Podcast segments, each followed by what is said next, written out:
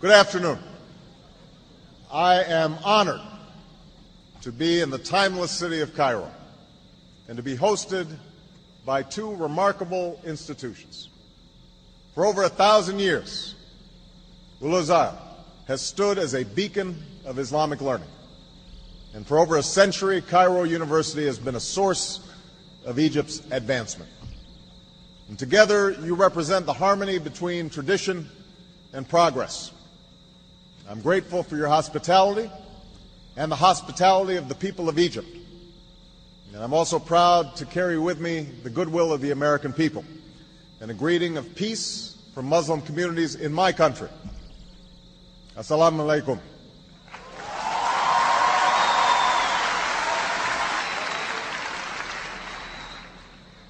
We meet at a time of great tension between the United States and Muslims around the world. Tension rooted in historical forces that go beyond any current policy debate.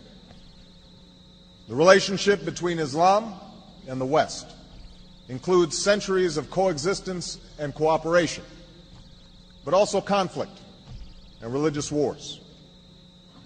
More recently, tension has been fed by colonialism that denied rights and opportunities to many Muslims, and a Cold War in which Muslim majority countries were too often treated as proxies without regard to their own aspirations.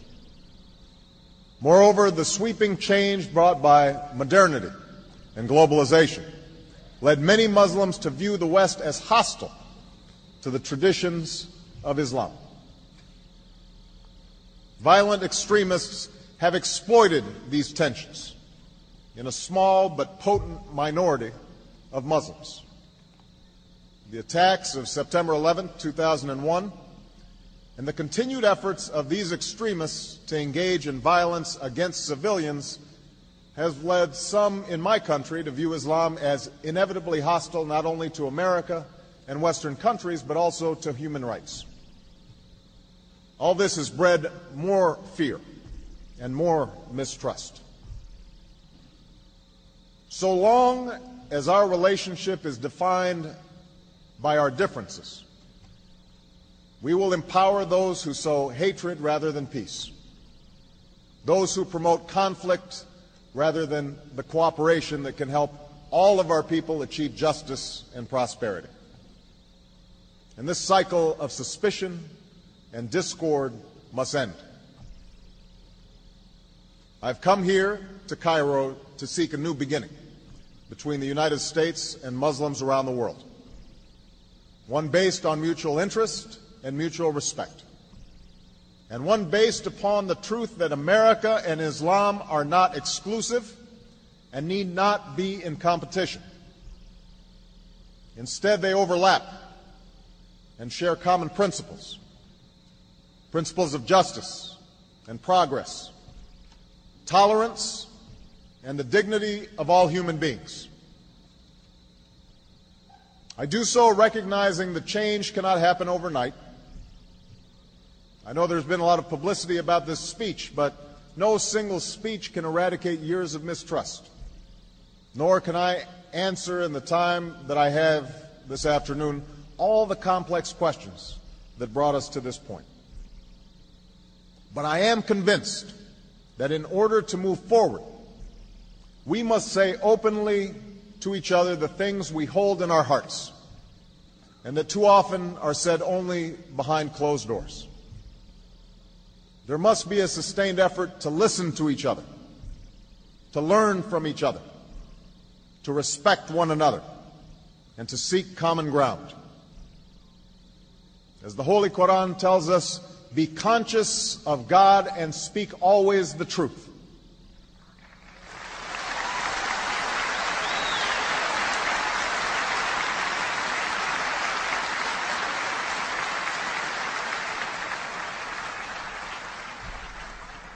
That is what I will try to do today, to speak the truth as best I can. Humbled by the task before us, and firm in my belief that the interests we share as human beings are far more powerful than the forces that drive us apart. Now, part of this conviction is rooted in my own experience. I'm a Christian, but my father came from a Kenyan family that includes generations of Muslims. As a boy, I spent several years in Indonesia and heard the call of the azan at the break of dawn and at the fall of dusk. As a young man, I worked in Chicago communities where many found dignity and peace in their Muslim faith. As a student of history, I also know civilization's debt to Islam. It was Islam at places like Al Azhar that carried the light of learning through so many centuries, paving the way for Europe's Renaissance and Enlightenment. It was innovation in Muslim communities.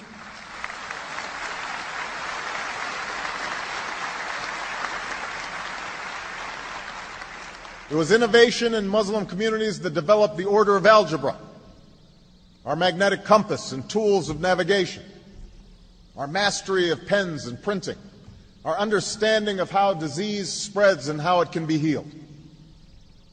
Islamic culture has given us majestic arches and soaring spires, timeless poetry and cherished music, elegant calligraphy, and places of peaceful con- contemplation.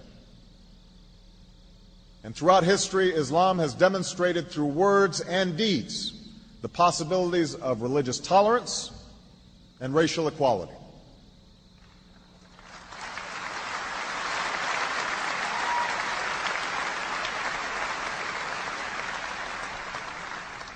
I also know that Islam has always been a part of America's story.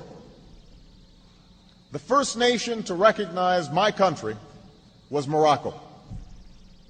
In signing the Treaty of Tripoli in 1796, our second president, John Adams, wrote, The United States has in itself no character of enmity against the laws, religion, or tranquility of Muslims.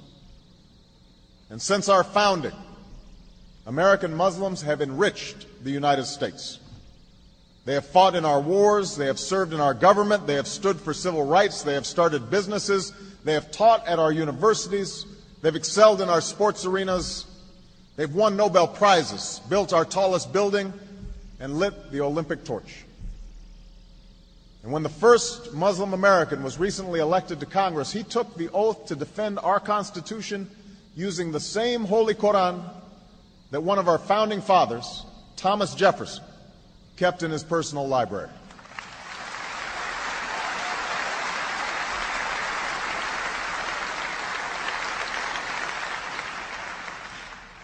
So I have known Islam on three continents before coming to the region where it was first revealed.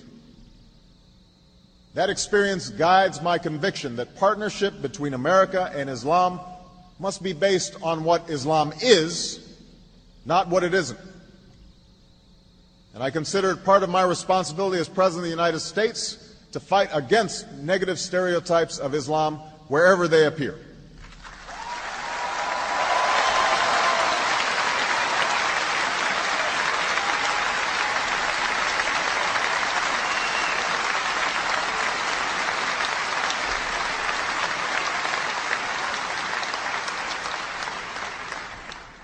But that same principle must apply to Muslim perceptions of America. Just as just as Muslims do not fit a crude stereotype, America is not the crude stereotype of a self-interested empire. The United States has been one of the greatest sources of progress that the world has ever known. We were born out of revolution against an empire. We were founded upon the ideal that all are created equal. And we have shed blood and struggled for centuries to give meaning to those words within our borders and around the world. We are shaped by every culture, drawn from every end of the earth, and dedicated to a simple concept e pluribus unum, out of many, one. Now, much has been made of the fact that an, Ameri- an African American with the name Barack Hussein Obama could be elected president.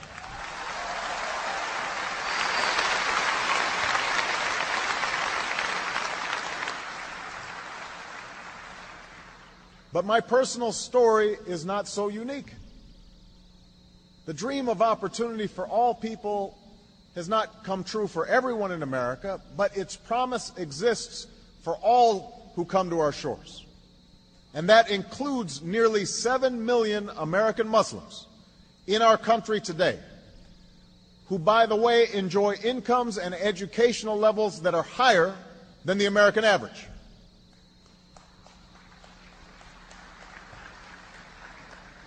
Moreover, freedom in America is indivisible from the freedom to practice one's religion. That is why there is a mosque in every state in our union and over 1,200 mosques within our borders. That's why the United States government has gone to court to protect the right of women and girls to wear the hijab and to punish those who would deny it. So let there be no doubt.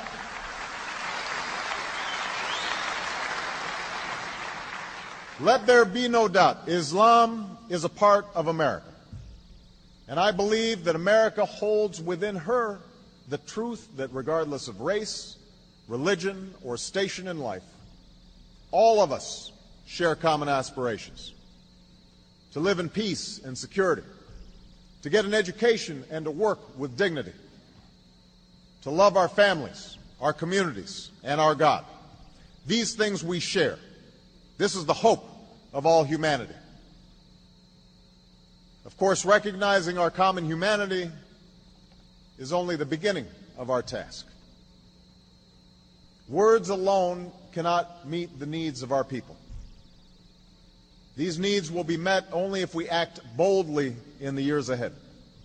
And if we understand that the challenges we face are shared and our failure to meet them will hurt us all. For we have learned from recent experience that when a financial system weakens in one country, prosperity is hurt everywhere. When a new flu infects one human being, all are at risk. When one nation pursues a nuclear weapon, the risk of nuclear attack rises for all nations. When violent extremists operate in one stretch of mountains, people are endangered across an ocean. When innocents in Bosnia and Darfur are slaughtered, that is a stain on our collective conscience.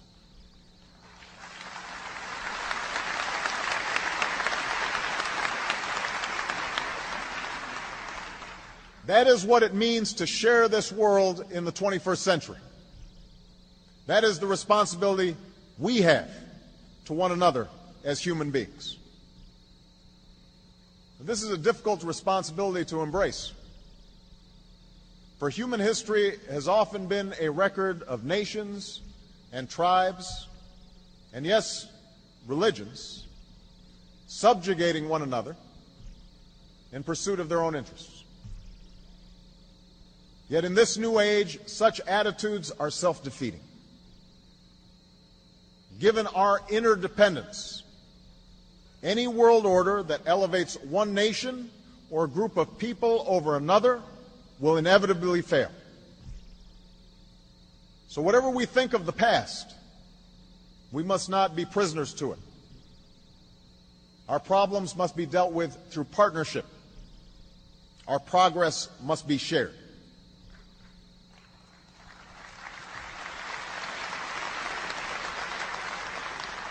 Now, that does not mean we should ignore sources of tension. Indeed, it suggests the opposite. We must face these tensions squarely. And so, in that spirit, let me speak as clearly and as plainly as I can about some specific issues that I believe we must finally confront together. The first issue that we have to confront is violent extremism in all of its forms. In Ankara, I made clear that America is not and never will be at war with Islam.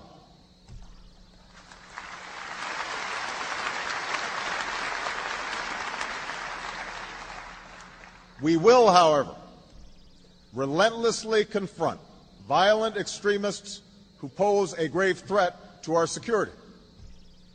Because we reject the same thing the people of all faiths reject the killing of innocent men, women, and children. And it is my first duty as president to protect the American people. The situation in Afghanistan demonstrates America's goals and our need to work together. Over seven years ago, the United States pursued Al Qaeda and the Taliban with broad international support. We did not go by choice. We went because of necessity. I'm aware that there's still some who would question or even justify the offense of 9 11. But let us be clear Al Qaeda killed nearly 3,000 people on that day. The victims were innocent men, women, and children from America and many other nations who had done nothing to harm anybody.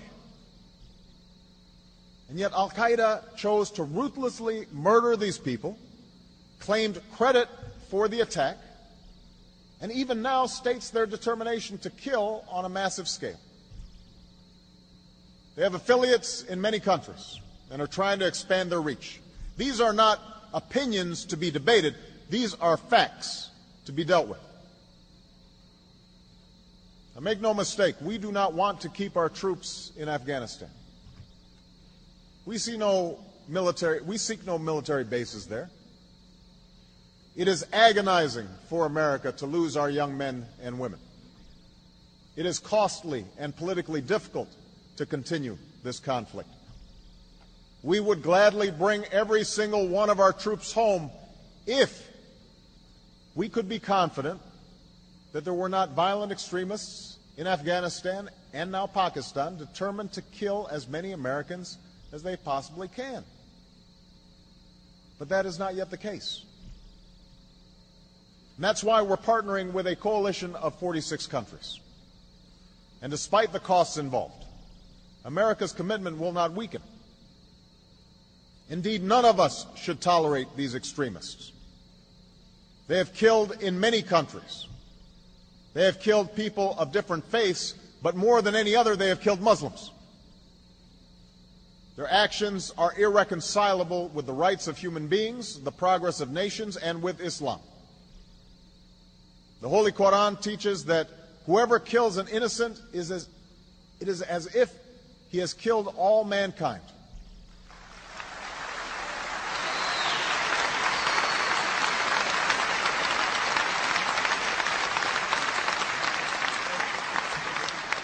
And the Holy Quran also says, whoever, whoever saves a person, it is as if he has saved all mankind.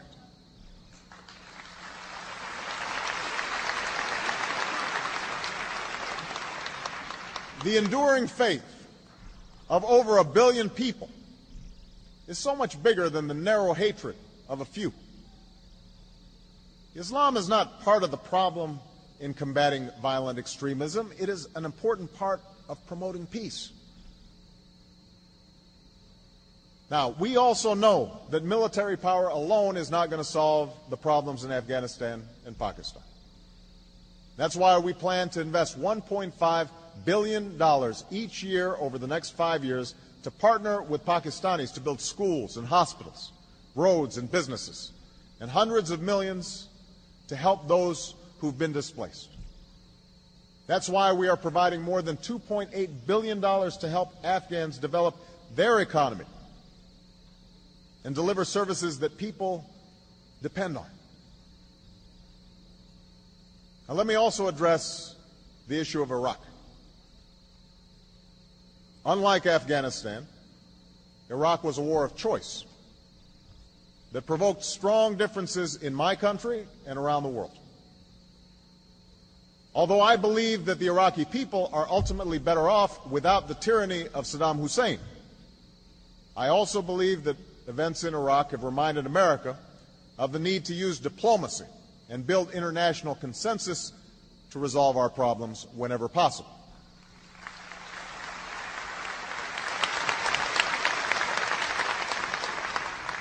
Indeed, we can recall the words of Thomas Jefferson, who said, I hope that our wisdom will grow with our power and teach us that the less we use our power, the greater it will be. Today, America has a dual responsibility to help Iraq forge a better future and to leave Iraq to Iraqis. And I have made it clear to the Iraqi people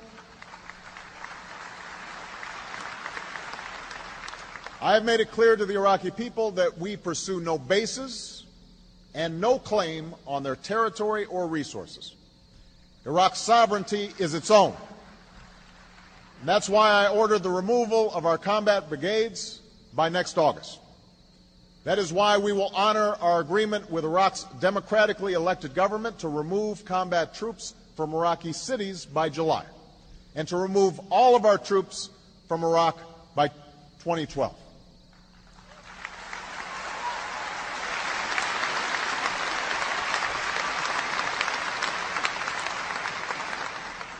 We will help Iraq train its security forces and develop its economy, but we will support a secure and united Iraq as a partner and never as a patron. And finally, just as America can never tolerate violence by extremists, we must never alter or forget our principles. 9 11 was an enormous trauma to our country. The fear and anger that it provoked was understandable. But in some cases, it led us to act contrary to our traditions and our ideals. We are taking concrete actions to change course. I have unequivocally prohibited the use of torture by the United States, and I have ordered the prison at Guantanamo Bay closed by early next year.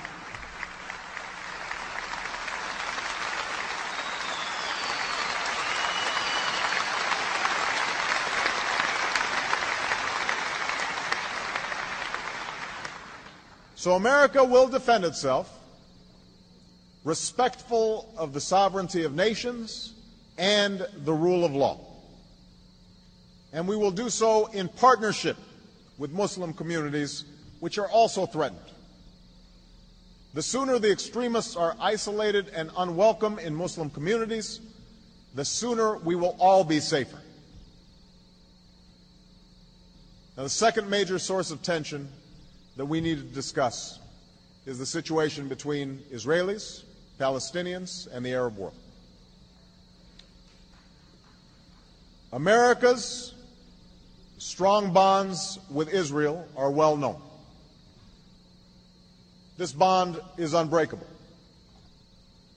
It is based upon cultural and historical ties and the recognition that the aspiration for a Jewish homeland is rooted in a tragic history that cannot be denied.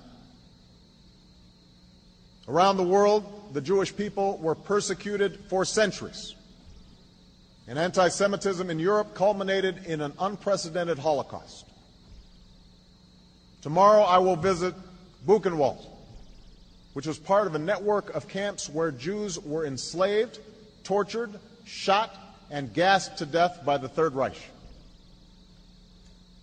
Six million Jews were killed. More than the entire Jewish population of Israel today. Denying that fact is baseless, it is ignorant, and it is hateful. Threatening Israel with destruction or repeating vile stereotypes about Jews is deeply wrong and only serves to evoke in the minds of Israelis this most painful of memories while preventing the peace that the people of this region deserve.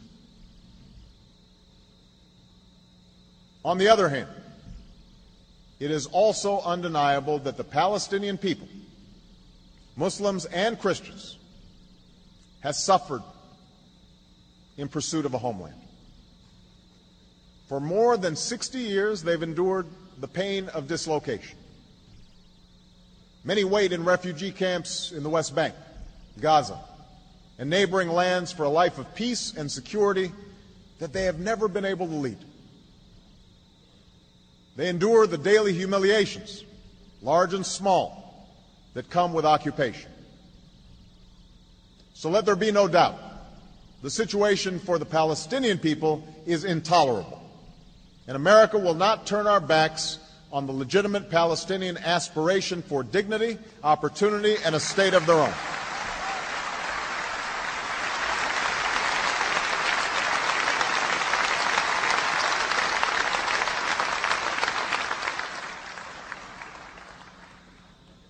For decades, then, there has been a stalemate.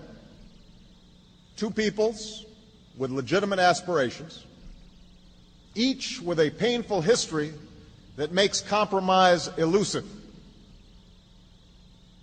It's easy to point fingers. For Palestinians to point to the displacement brought about by Israel's founding, and for Israelis to point to the constant hostility and attacks throughout its history, from within its borders as well as beyond. But if we see this conflict only from one side or the other, then we will be blind to the truth. The only resolution is for the aspirations of both sides to be met through two states where Israelis and Palestinians each live in peace and security.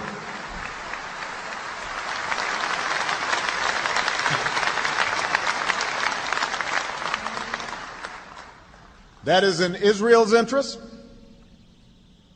Palestine's interest, America's interest, and the world's interest. And that is why I intend to personally pursue this outcome with all the patience and dedication that the task requires.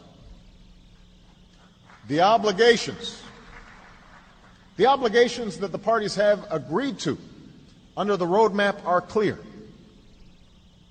For peace to come, it is time for them and all of us to live up to our responsibilities. Palestinians must abandon violence. Resistance through violence and killing is wrong and it does not succeed. For centuries, black people in America suffered the lash of the whip as slaves and the humiliation of segregation. But it was not violence that won full and equal rights. It was a peaceful and determined insistence upon the ideals at the center of America's founding. This same story can be told by people from South Africa to South Asia, from Eastern Europe to Indonesia. It's a story with a simple truth. Violence is a dead end. It is a sign neither of courage nor power to shoot rockets at sleeping children or to blow up old women on a bus. That's not how moral authority is claimed. That's how it is surrendered. Now is the time for Palestinians to focus on what they can build. The Palestinian Authority must develop its capacity to govern with institutions that serve the needs of its people. Hamas does have support among some Palestinians, but they also have to recognize they have responsibilities to play a role in fulfilling Palestinian aspirations, to unify the Palestinian people. Hamas must put an end to violence, recognize past agreements, recognize Israel's right to exist. At the same time, Israelis must acknowledge that just as Israel's right to exist cannot be denied, neither can Palestine's. The United States does not accept the legitimacy of continued Israeli settlements.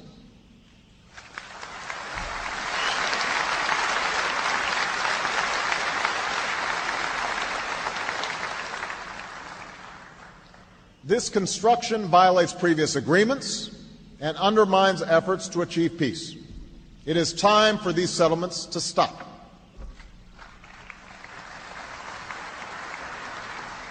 And Israel must also live up to its obligation to ensure that Palestinians can live and work and develop their society. Just as it devastates Palestinian families, the continuing humanitarian crisis in Gaza does not serve Israel's security.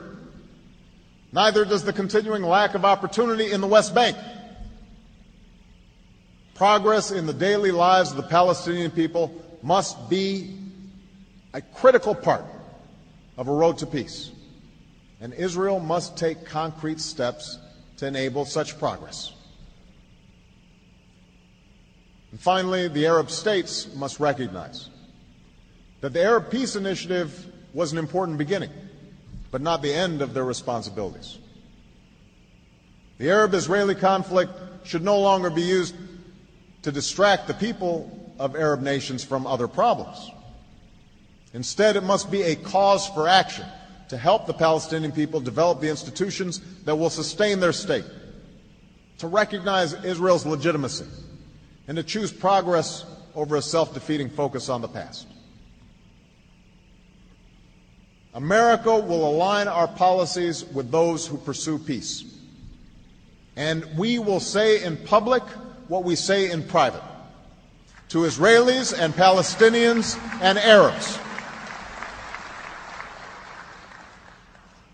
We cannot impose peace.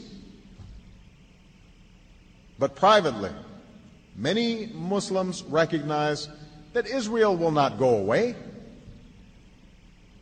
Likewise, many Israelis recognize the need for a Palestinian state.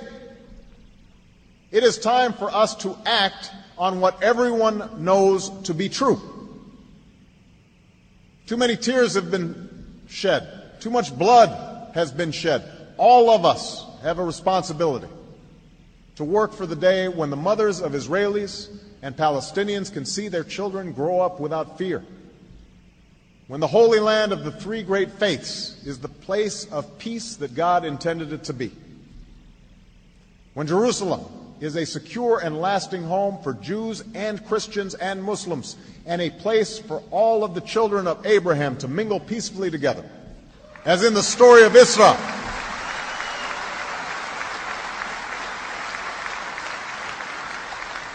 As in the story of Isra, when Moses, Jesus, and Muhammad, peace be upon them, joined in prayer.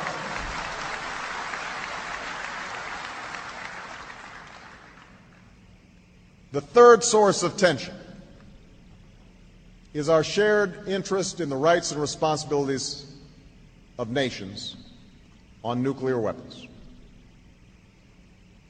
This issue has been a source of tension between the United States and the Islamic Republic of Iran. For many years, Iran has defined itself in part by its opposition to my country. And there is, in fact, a tumultuous history between us. In the middle of the Cold War, the United States played a role in the overthrow of a democratically elected Iranian government. Since the Islamic Revolution, Iran has played a role in acts of hostage taking and violence against U.S. troops and civilians. This history is well known. Rather than remain trapped in the past, I've made it clear to Iran's leaders and people that my country is prepared to move forward. The question now is not what Iran is against, but rather what future it wants to build. I recognize it will be hard to overcome decades of mistrust, but we will proceed with courage, rectitude, and resolve.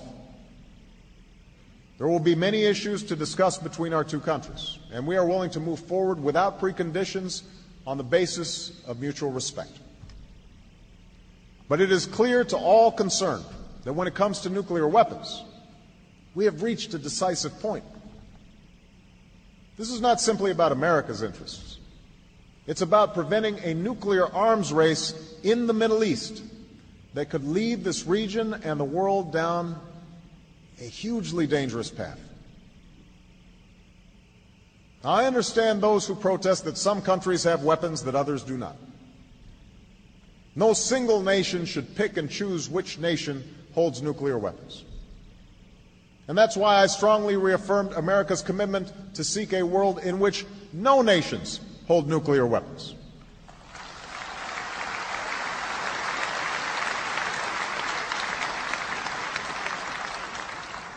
And any nation, including Iran, should have the right to access peaceful nuclear power if it complies with its responsibilities under the Nuclear Nonproliferation Treaty. That commitment is at the core of the treaty, and it must be kept for all who fully abide by it. And I'm hopeful that all countries in the region can share in this goal.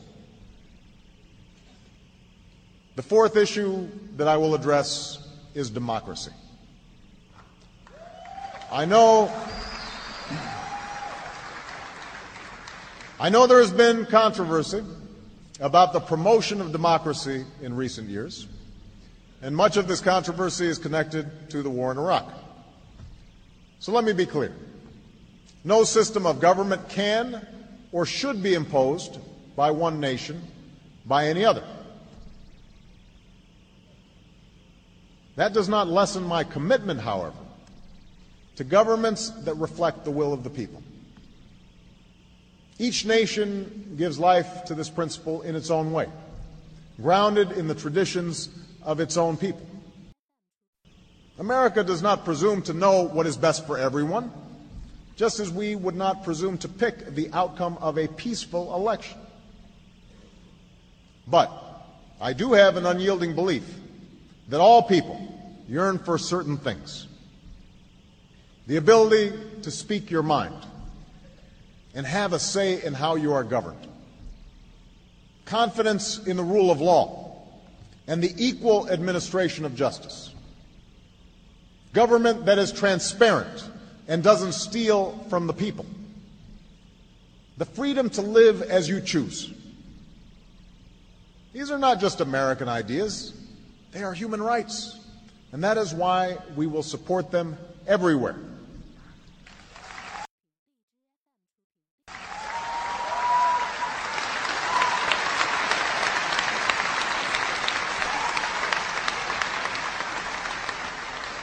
Now, there is no straight line to realize this promise. But this much is clear. Governments that protect these rights are ultimately more stable, successful, and secure. Suppressing ideas never succeeds in making them go away. America, America respects the right of all peaceful and law abiding voices to be heard around the world even if we disagree with them. And we will welcome all elected peaceful governments, provided they govern with respect for all their people. This last point is important because there are some who advocate for democracy only when they're out of power.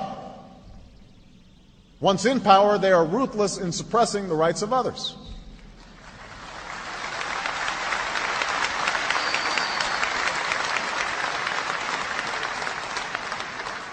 So, no matter where it takes hold, government of the people and by the people sets a single standard for all who would hold power.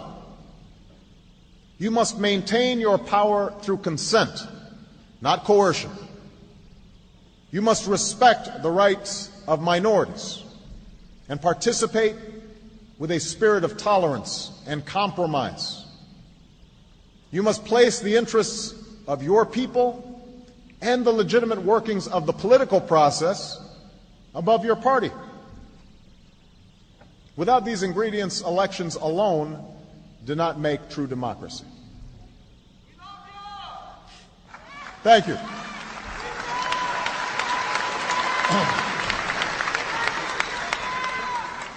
The fifth issue that we must address together is religious freedom. Islam has a proud tradition of tolerance.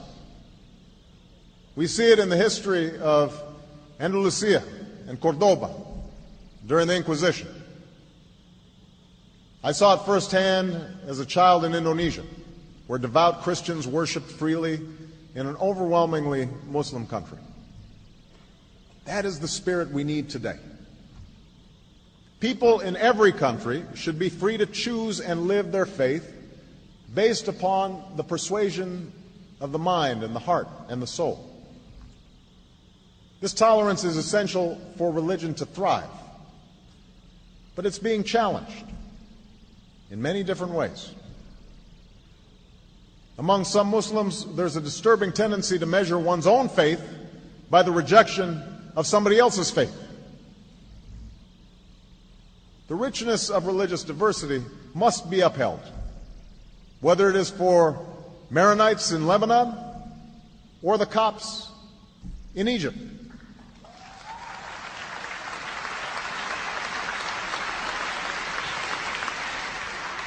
And if we are being honest, fault lines must be closed among Muslims as well, as the divisions between Sunni and Shia have led to tragic violence, particularly in Iraq. Freedom of religion is central to the ability of peoples to live together. We must always examine the ways in which we protect it. For instance, in the United States, rules on charitable giving have made it harder for Muslims to fulfill their religious obligation. That's why I'm committed to working with American Muslims to ensure that they can fulfill zakat. Likewise, it is important for Western countries to avoid impeding Muslim citizens from practicing religion as they see fit. For instance, by dictating what clothes a Muslim woman should wear.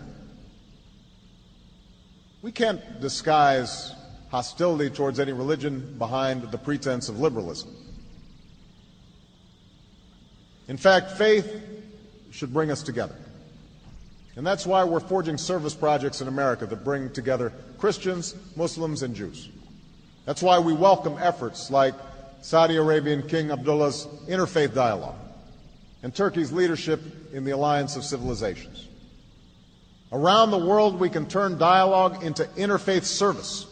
So bridges between peoples lead to action, whether it is combating malaria in Africa or providing relief after a natural disaster.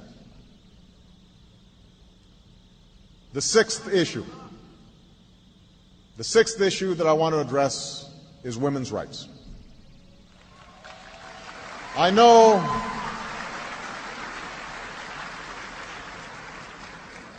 I know, and you can tell from this audience, that there is a healthy debate about this issue. I reject the view of some in the West that a woman who chooses to cover her hair is somehow less equal. But I do believe that a woman who is denied an education is denied equality.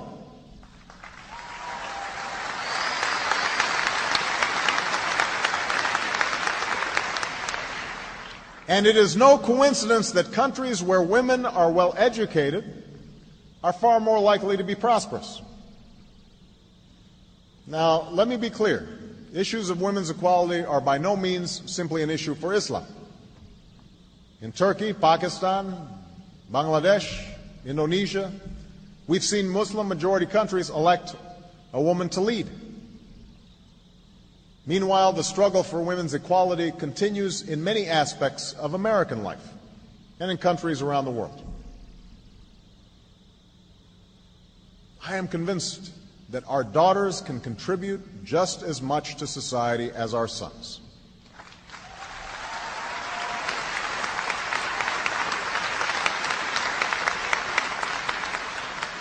Our common prosperity will be advanced by allowing all humanity men and women, to reach their full potential. I do not believe that women must make the same choices as men in order to be equal. And I respect those women who choose to live their lives in traditional roles. But it should be their choice.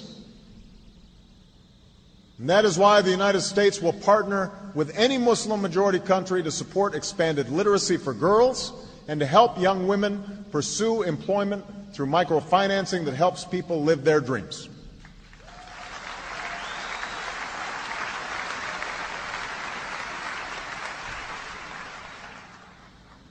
Finally, I want to discuss economic development and opportunity. I know that for many, the face of globalization is contradictory. The internet and television can bring knowledge and information but also offensive sexuality and mindless violence into the home. Trade can bring new wealth and opportunities, but also huge disruptions and change in communities. In all nations, including America, this change can bring fear. Fear that because of modernity, we lose control over our economic choices, our politics, and most importantly, our identities, those things we most cherish about our communities, our families, our traditions, and our faith. But I also know that human progress cannot be denied. There need not be contradictions between development and tradition.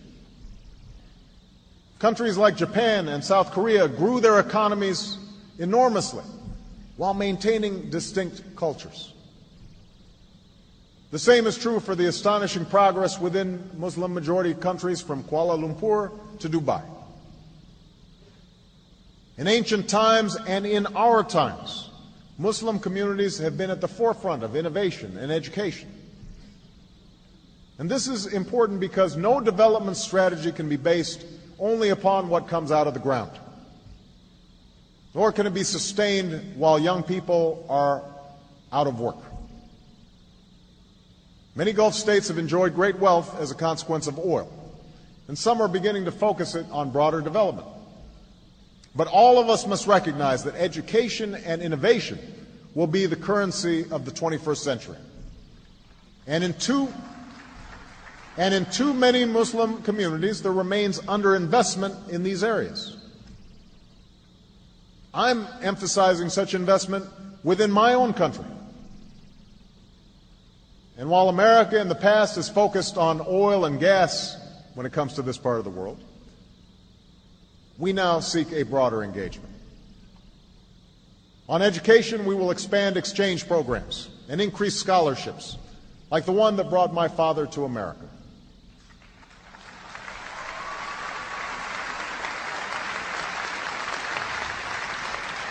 At the same time, we will encourage more Americans to study in Muslim communities. And we will match promising Muslim students with internships in America, invest in online learning for teachers and children around the world, and create a new online network so a young person in Kansas can communicate instantly with a young person in Cairo. On economic development, we will create a new corps of business volunteers to partner with counterparts in Muslim majority countries. And I will host a summit on entrepreneurship this year to identify how we can deepen ties between business leaders, foundations, and social entrepreneurs in the United States and Muslim communities around the world. On science and technology, we will launch a new fund to support technological development in Muslim majority countries and help transfer ideas to, mark, to the marketplace so they can create more jobs.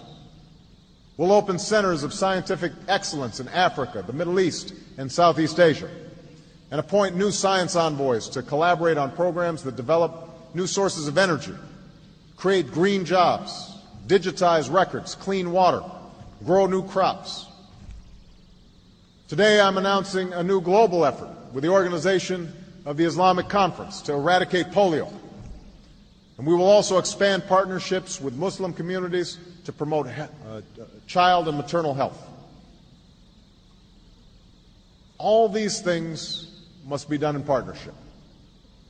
Americans are ready to join with citizens and governments, community organizations, religious leaders, and businesses in Muslim communities around the world to help our people pursue a better life. And the issues that I have described will not be easy to address. But we have a responsibility to join together on behalf of the world that we seek.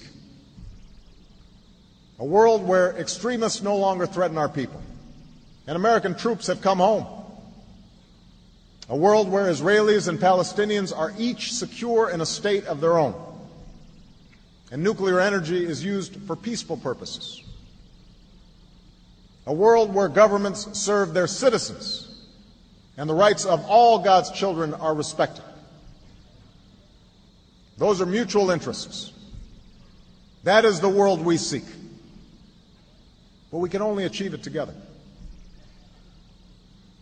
I know there are many Muslim and non Muslim, who question whether we can forge this new beginning. Some are eager to stoke the flames of division and to stand in the way of progress. Some suggest that it isn't worth the effort, that we are fated to disagree, and civilizations are doomed to clash. Many more are simply skeptical that real change can occur.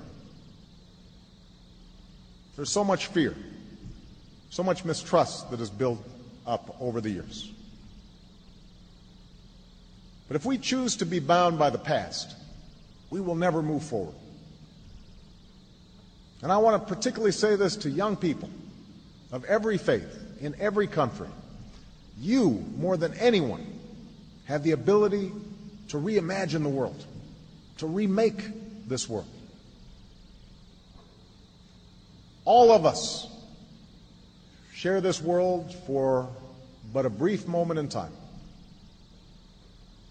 The question is whether we spend that time focused on what pushes us apart or whether we commit ourselves to an effort, a sustained effort, to find common ground, to focus on the future we seek for our children, and to respect the dignity of all human beings. It's easier to start wars than to end them. It's easier to blame others than to look inward. It's easier to see what is different about someone than to find the things we share. But we should choose the right path, not just the easy path.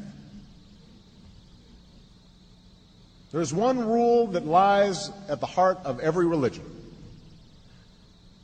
that we do unto others as we would have them do unto us.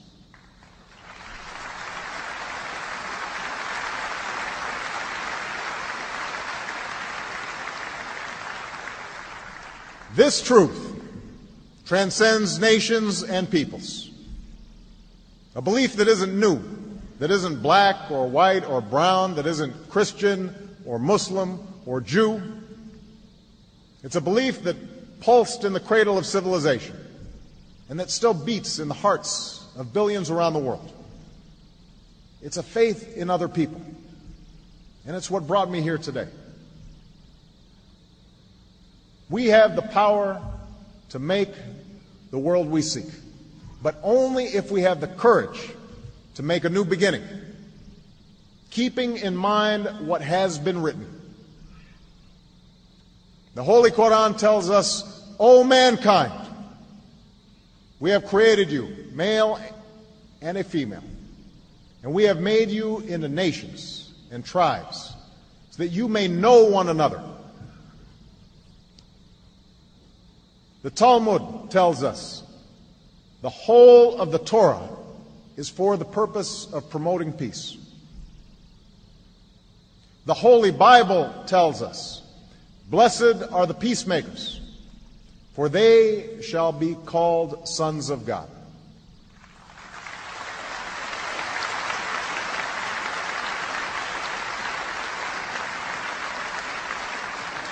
The people of the world can live together in peace. We know that is God's vision. Now that must be our work here on earth.